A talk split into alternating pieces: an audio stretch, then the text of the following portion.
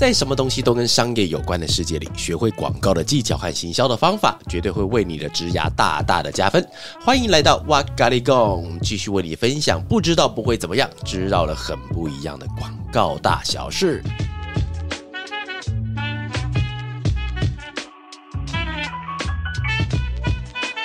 Hello，大家好，欢迎又来到哇嘎哩供，我是娃娃。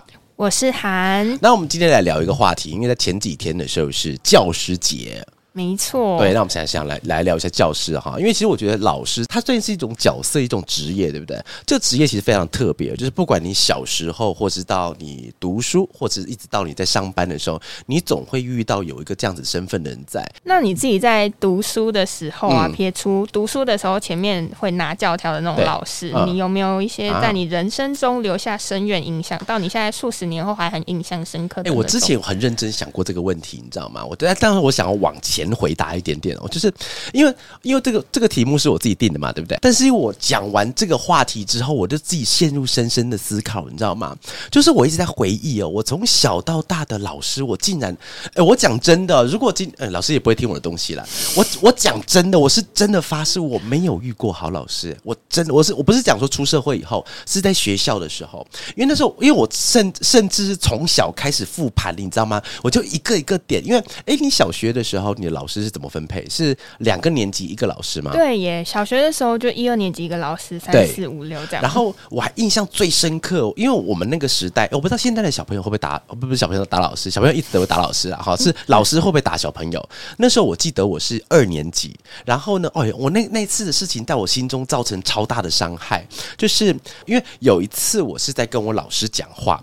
在跟我的一个二年级的一个老师讲话，这什么名字我才知道哈。但是我在讲话的时候，因为他叫我的名字，然后我回答了一声干嘛，我就回答一声干嘛，然后他叫我过去，然后他是甩巴掌一个不算，他是连甩十个，是这样砰砰砰砰砰砰。这我我是在现场，你知道吗？就砰砰，所以我一直到现在我对干嘛这两个字有阴影。哎，是连甩十个那种，就是然后现在想想有必要打成这样子，我想说。我是说干你娘还是讲干嘛？我后来回想不对，我二年级应该也不会讲干你娘，我是讲干嘛？他被连甩十个，然后呢，而且那个老师还很别说贱了哈，因为很久以前的对还蛮贱的干。然后他打完之后，他可能自己觉得他下手太重，然后他就直接打电话给我妈，然后跟我妈讲，因为那时候因为我之前有跟各位各位朋友分享过，就是我从小都当班长，我国小六年都是班长，然后他就打电话给我妈，然后跟我妈讲说，就是我在班上所有同学面前跟他大喊说，我不要当班长。然后太扯了吧，瞎扯淡、欸。然后当天晚上我又被我妈教训一次，因为你知道国小二年级的讲话不像现在有这么的逻辑、有条理，或是甚至有同学我知道去找他们佐证，我什么都不知道，就晚上又被教训了一次。然后我记得是在十年多前，然后那时候我妈来台北找我，然后我在那边看电视的时候，我就突然想到这件事情，我说妈，我跟你讲一件事情了，在。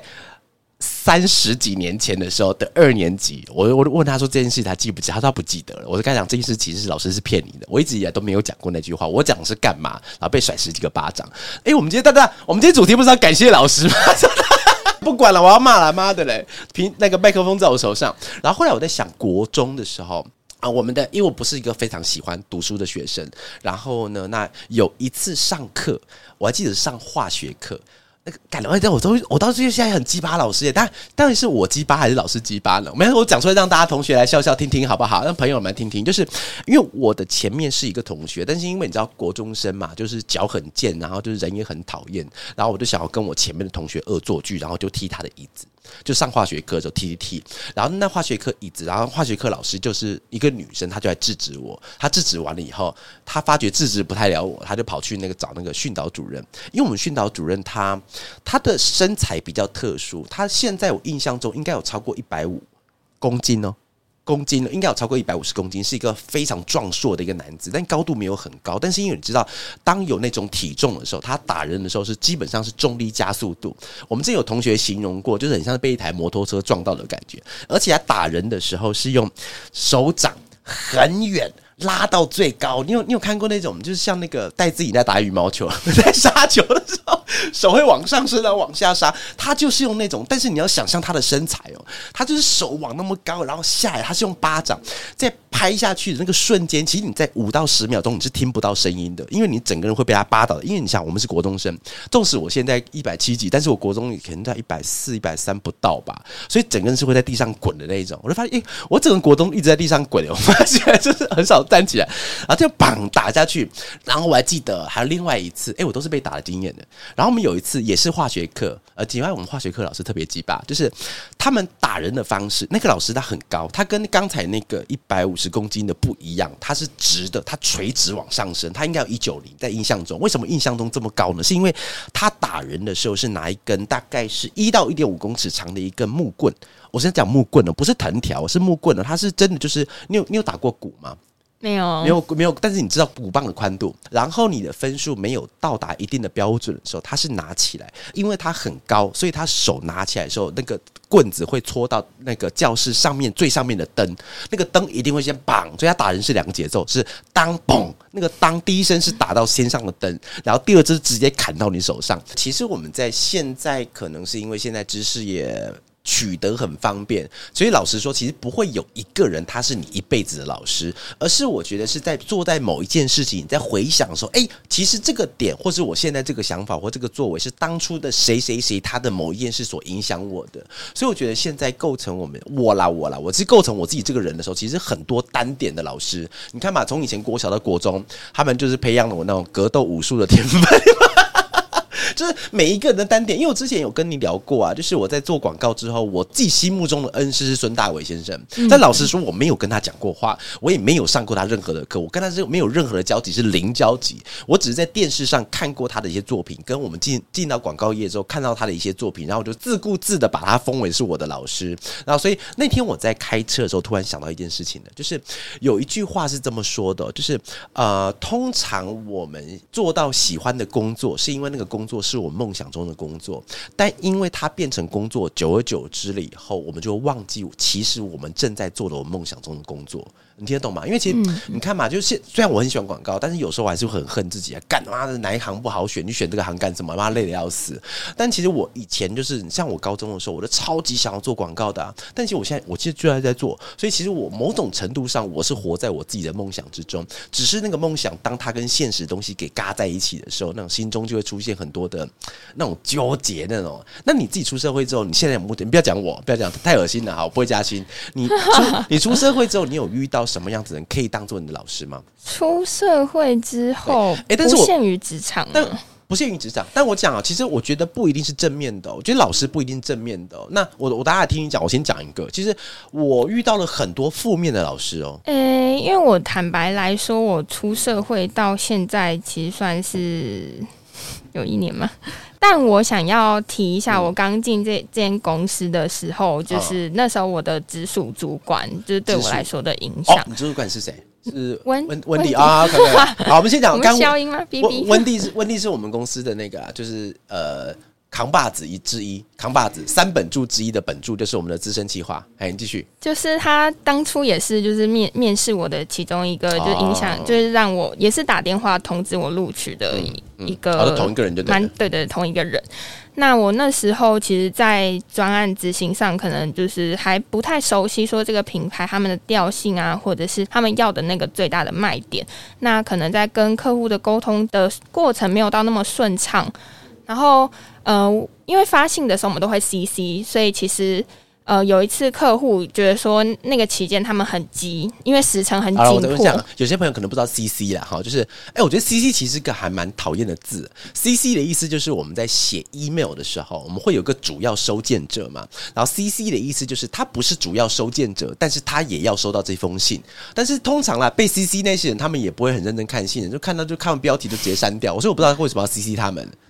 对，我原本也想说，因为主管或者是在高层的，通常 CC 的文件就是多到爆，他们应该也不一定会很直接的看到。但那个时候只是会直接删掉。哦，好，就是太多，可能不一定会及时的看到。嗯、然后那个时候的状况其实是客户他觉得跟我的沟通上，就是他要的东西。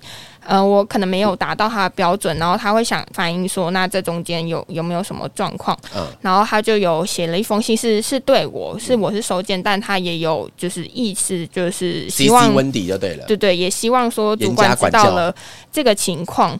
对，那那时候隔呃，其实我当天晚上收到这封信的时候，我其实是保持着死定了，哦，死定了，完蛋了的准备，然后我也很认真在想，说我可能下一份工作要什么时候？也没有到那么严重，但也有想说，到底这个问题出在哪，我自己错在哪，然后要怎么改善。然后隔天我就是抱着受死的心情就来公司，然后果不其然，就是他有说，就是把我叫到呃会议室里面讲。然后但当下就是我正觉觉得说我要被骂了的时候，他是就是先请我。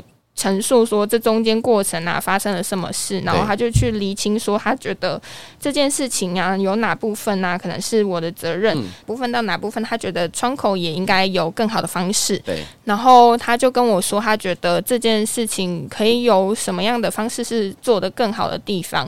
呃，他跟我讲完，我爆哭哎、欸，哭你妈，看哭什么哭啊？欸欸、等一下哦，没有爆，没有到爆哭，是他爆哭吧？是你做错事，他被骂、欸。我哽咽，我哽咽，你哽咽啊？对我，我哽咽，嗯。对我会什么感觉？因为我好像当下就觉得说，怎么会遇到这么好的主管？哦，你是因为这个而哭，而不是因为自己做错事情而哭啊？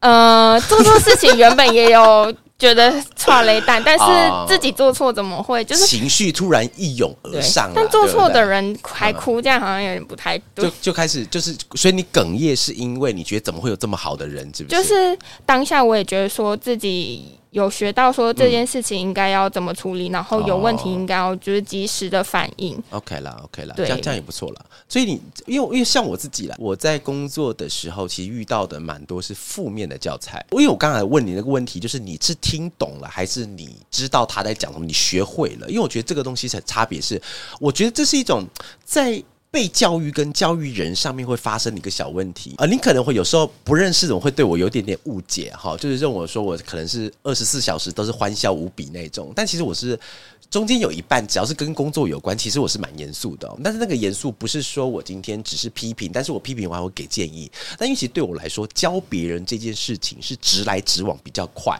因为像我的工作现在是业务。计划，那其实有很多的时间是要跟客户去做沟通。那因为跟客户沟通直来直往不一定是好的，因为你要顾虑到他的心情、跟他的位置、跟他跟你接下来要谈论的东西的一些逻辑，所以可能会必须要转弯，这是一个必要之恶，这没办法。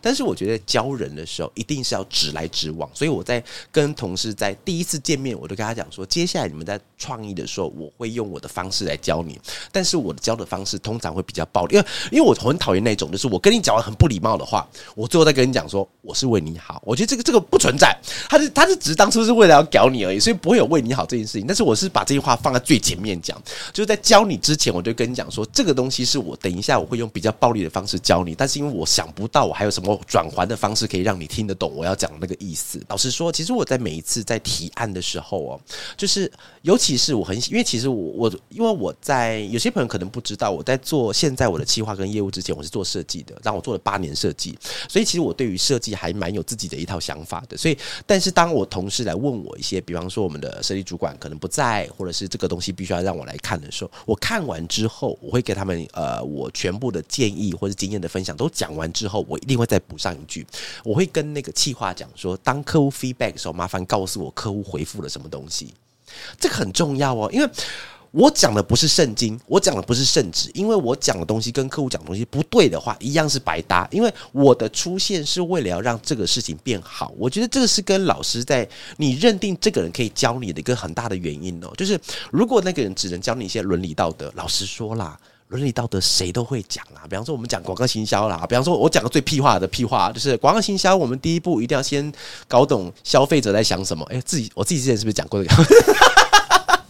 但是这个在某种程度，如果你没有后话的话，这个对于对他来说是屁话，因为听不懂啊。我就是不知道怎么去设定消费者，那你又告诉我说消费者是最重要的，然后 and then 那没有后续的东西了。所以对我来说，我教完之后，我一定要告诉你知其然知其所以然，我会告诉你我为什么要这样做。但是哦，我觉得只讲完这个东西还是不够公平的。要公平的地方是我还是必须要。知道客户怎么 feedback，因为客户的回复就跟我的经验其实没有关系了，因为他是回复是他的经验、他的分享跟他的理念跟他的喜好，这个东西是我完全掌握不了。但是我今天借由我今天想了一个东西，然后他今天跟他做回复，然后我又知道这个 feedback 的话，下一次我就知道这个人这个叫客户 A 原来喜欢这个套数。喜欢这个路数，那我就可以大幅度减少接下来要去做他的那个人他的那个冤枉路。我觉得这不太一样，是我之前有曾经分享过一次哈，就是说，呃，我之前有一个同事，他你还你还记得那一集吧？好像就上上一集吧，上一集就是聪明过头那个人，嗯，他会找到一个最快的方式让一件事情给完成。比方说，我们今天要做一个网页或做一张设计，他可以从，比方说要做一个设计叫 A B C 好了，他就可以直接他从他以前做过的一二三。的那个设计稿全部叫出来，一二三里面各取几个元件出来，把 A、B、C 做完了，他就把所有东西都兜上去。因为你觉得哪里怪怪，但是他就做完了，他是用最快的方式去把它做完。但是他在这件事情的学习上面基本上会停止哦，因为在他的世界里面是一直拿旧有的东西可以去兜出新的东西，但是能够提供更新的东西去提供给我们的客户才是最好。这也回到那个我觉得做广告很累的这一点就是这样子，因为其实我们是一个。很灰色的空间，不断的在往前。因为我上次有跟你聊过嘛，因为其实我们在做客户的时候，其实我每次在跟我同事聊天，就是其实我觉得难的不是这一次，难的是下一次。因为你下一次必须要比这一次好的时候，干，那个压力超大，你知道？而且那个客户他的期许又越来越高。像我们昨天才跟一个客户做完公司介绍。接他们的 brief，然后贵完公司介绍接 brief，然后那个客户他本身是个音乐产业的，然后也是很大的牌子。来讲完之后呢，那。因为呃，然后那个主管就要挂掉，我们要挂掉视讯电话前，他说：“哎，我感觉出你们可以提出很好玩的东西。”我那时候一听到他，其实其实害怕，压力就来了，压力是大的，你知道吗？我跟你讲，很多很多朋友讲说啊，我要为一个品牌，我要为用自己的方式为这个广告世界做点努力。但是各位，当如果今天对方他对你的期许是高的时候，其实你的心中呢是很害怕的。因为我记得我上次看那阿张的书，阿张他有一本书叫做《打开网络就有钱》。哎，看我终于讲对了，我讲十次。我上次我在跟他聊天，我说打开网络就赚钱，然后说就有钱。哇，这个行吗？这他里面有提到个东西，我觉得蛮有趣。他叫是，他那句话是叫什么？伪装者是不是？他里面讲的就是，比方说我们要当别人的老师的时候，其实我们在当老师的那个瞬间，我会开始自我怀疑，就是我够格吗？我有那个能力可以去教你这件事情吗？所以我觉得在工作上面的时候，我们在教人的时候，如果要真的要把自己手上的功夫要交给别人的话，这个人格就必须要把自己再回推一点点，把那个冒牌者或是什么东西稍微再回推，因为其实你比人家多了一点点的经验，那个东西就是可以被教的，所以其实没有高低之分，也没有先进，没有前后。那回到说，你开始做自媒体，其实可能也没有想到说，有一天你会被人家屡屡的称为“娃娃老师”这件事情，甚至还有说跟你说“哦，老师教师节快乐”。对，哎，真的，真的，真的，是一个很新鲜的事情。超级啊！因为通常都只有干你老师会骂人，因为我想说，怎怎么会是娃娃老师节快乐，不教师节快乐？因为可能是因为我最近在做那个线上课程，呃，老实说有点怂，就是我在准备我的线上课之前，我没有上过任何一次线上课，我一一次都没上。因为我很懒，我想说，看我那边上班，你累得要死，我还要去听别人上课，好累。但是因为那个时候我被邀请要到文安的美的育生那边去开一个线上课，因为我要开直播课，直播课的话，我就必须要听所有的老师在讲课。我都发觉，其实每一个老师他们都有自己的风格，自己的一套理论在讲。那底下的学生当然都是很踊跃啊，都是非常的有趣。每一个班级都是一种很好玩，我一直觉得他们是生命体，就是。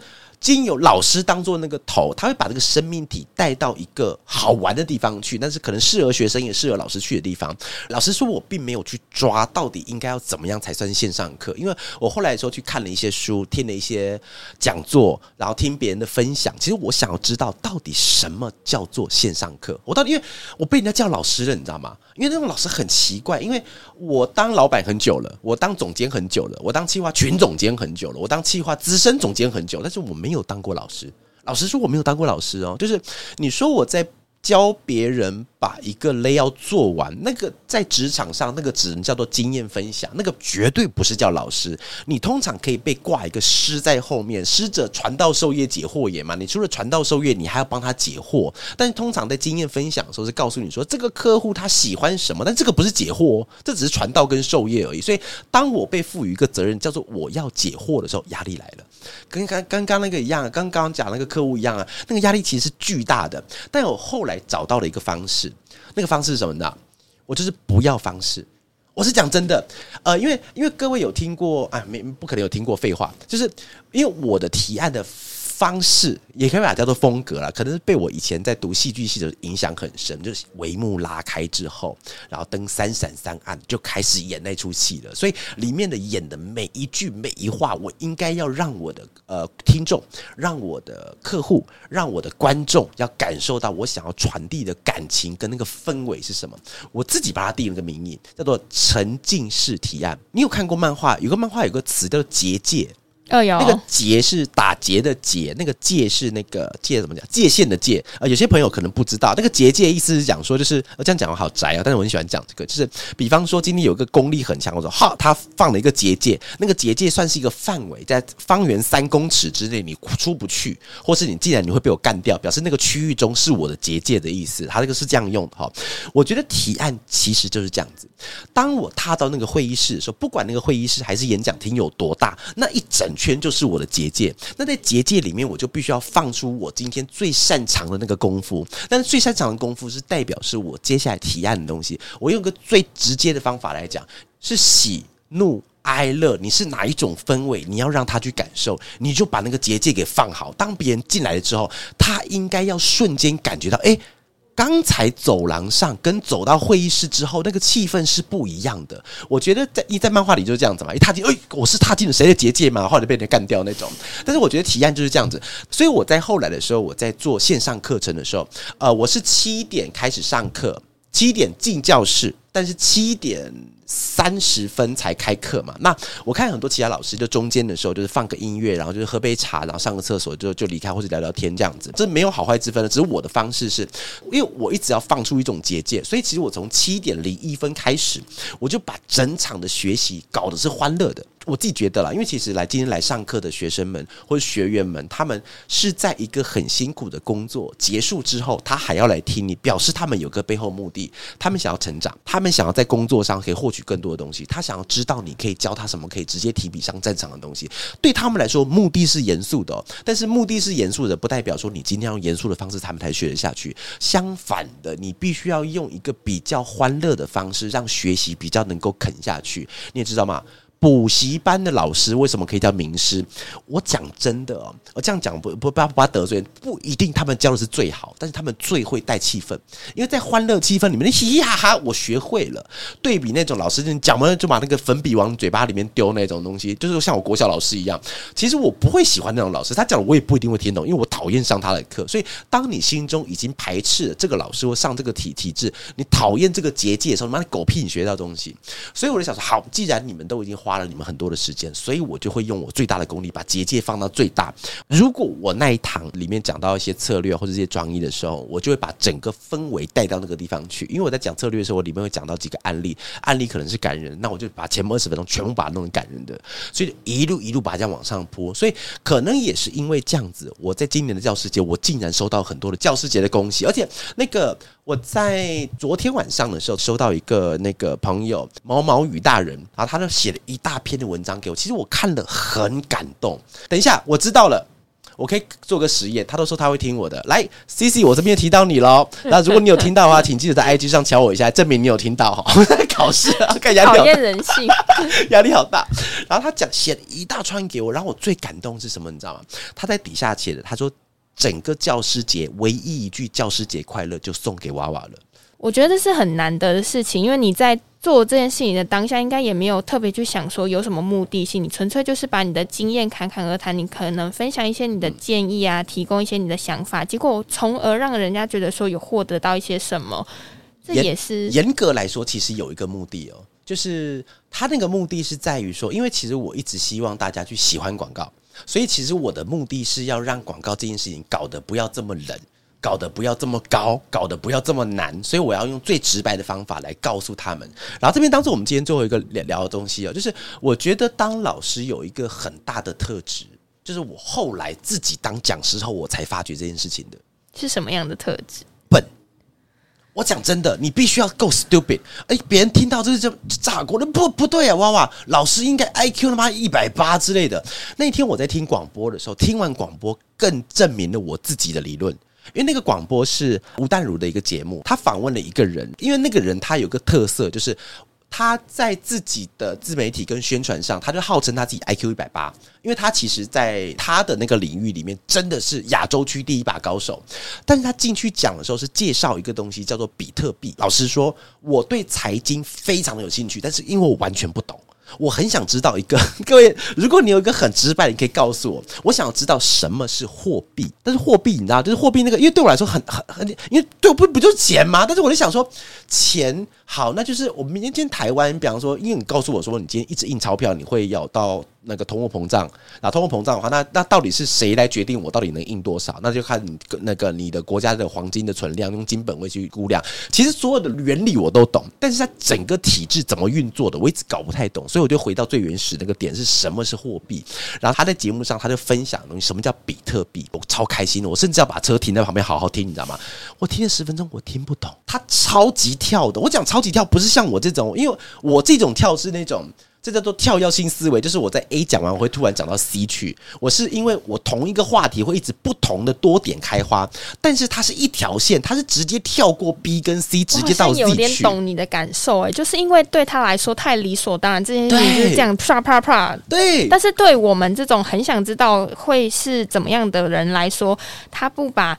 这中间的过程讲得很清楚，我们可能不一定能领会，但是笨的人有一个特质，他会把每一个环节都。你刚刚讲笨的人眼睛看着我干什么？我跟你讲，只有我自己能叫我笨人，叫我什么笨？你直接把自己套进这个框框，我也是无法说。他说笨的人要眼睛瞄我一下，你妈的！因为就是你，像你之前也有说过，因为你会想把这件事情每个环节都搞得很清楚，然后其实我觉得还是不能称之为笨，应该是坚持。但你觉得是笨，那就是我我真的我真的靠北啊！干什么？哎，我怎么听别人讲话有点？被骂的感觉，但是真的是笨，真的是笨，因为我在当老师的时候，我必须要够笨，我才知道你什么地方不懂。为什么我知道你不懂？因为我知道我不懂。那个点是我每次在跟公司的同事们啊、朋友们在聊某一个 idea 的时候，他有时候会不知道我们那个东西怎么生出来的。因为其实各位哦，像我在我的上课里面，时常会教别人策略的方法、创意的方法。我教你的是一种方法，你照着我的走，你可以走到某一个地方去。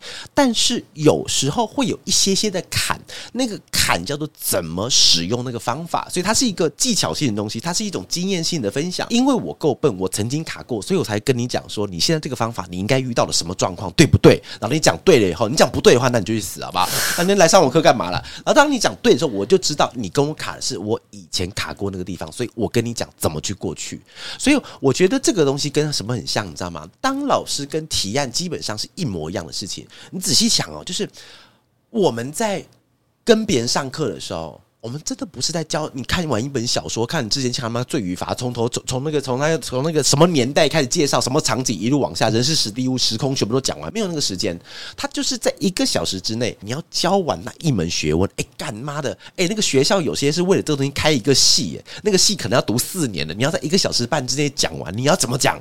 你说我们从前从前那个蓝绿藻是生命的第一个，然后我们在下一步直接进到我们纽约曼哈顿都市，那中间你全部绕过去了，干中间到底遇个什么东西不知道？但对于很多 IQ 的聪明来讲，他觉得你应该要知道人类是从那个海里出来的，变成智人种，变成人类，你应该要知道这个顺序啊。那我跟你讲，曼哈顿是正常的，所以他们的世界走很快，没有不好，是因为他个人特质太屌了。我也很想这样，但是我到不了那个程度，所以他们可以很快的到达另外一个境界去，但是麻烦了。我听不懂，那这就是我们在当学生跟当老师的最大差别。因为我当学生是想听懂，但当老师是要展现出。因为有时候我觉得老师是一种智力的炫耀，不是讲说老师，因为很多好老师还是好的啦。哈。但是我讲那种有些我遇到的不好老师，但纯属就是智智力竞赛而已啊。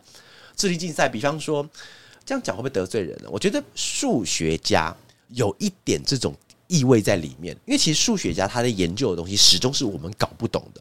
比方说，之前我看过一篇文章，他讲他有一个数学家，他有一个叫做他要证明正十七边形的存在。但是我们就在想说，呃，一个人他之所以要证明正十七边形的算式。是为了什么？其实对于我们一般人生活来讲，我们可能我连这十七边形我可能都画不出来，但是他们为了数学去验证这件事情，所以对他们来说，这是一种智力竞赛。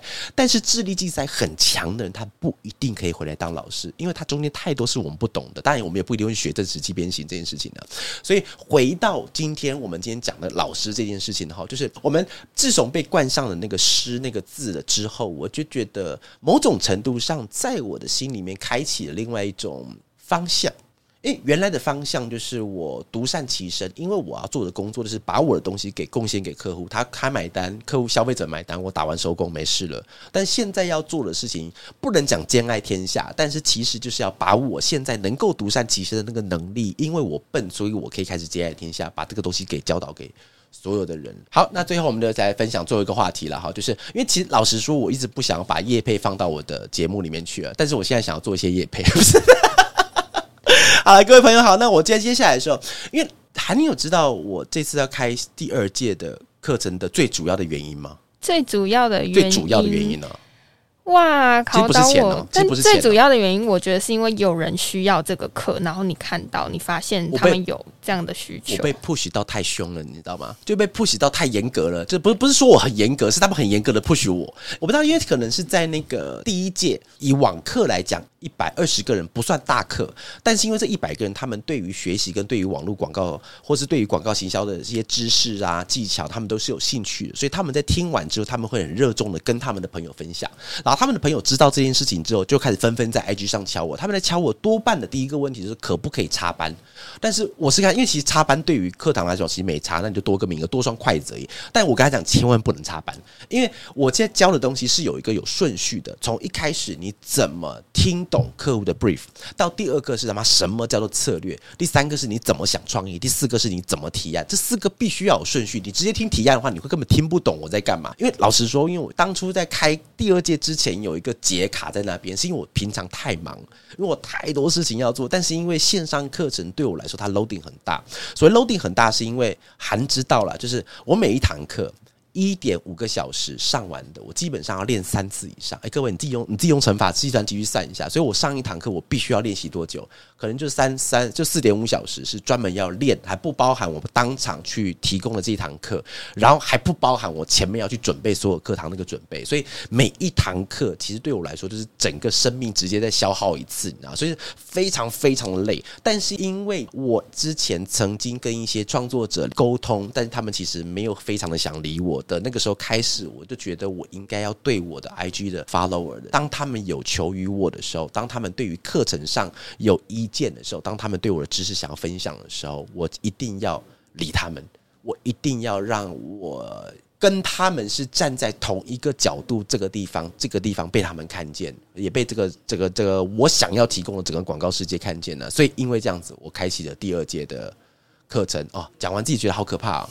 没有，因为开课对我来说压力真的很大。然后呢，那最后的啊，也希望同各位朋友，就是我们在这一集的底下会有一些连接，那可以连过去，就是申请早鸟。你想要去早鸟的话，你可以告诉我那个早鸟。那我也会在这个课堂里面去教。那我先讲了，就是在这堂课里面，你可以学到的东西，就是其实你不一定要是广告行销业，你只要是做呃行销的、做电商的，你是要自己开店的，甚至是你是做业务的、做企划的、做设计的、做文案的，你都适合听，因为我是。告诉你一整套，你应该要怎么把你的创意跟策略定好，以及把那个东西给提出去的方法。